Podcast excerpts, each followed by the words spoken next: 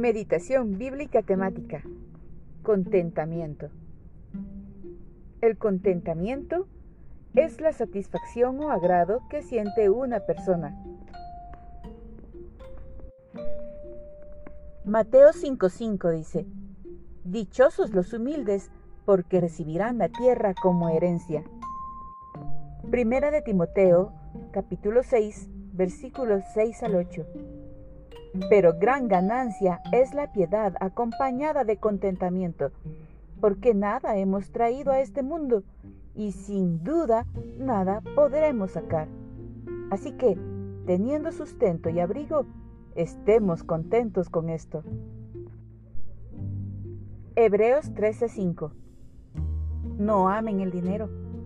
Estén contentos con lo que tienen, pues Dios ha dicho, Nunca te fallaré, jamás te abandonaré.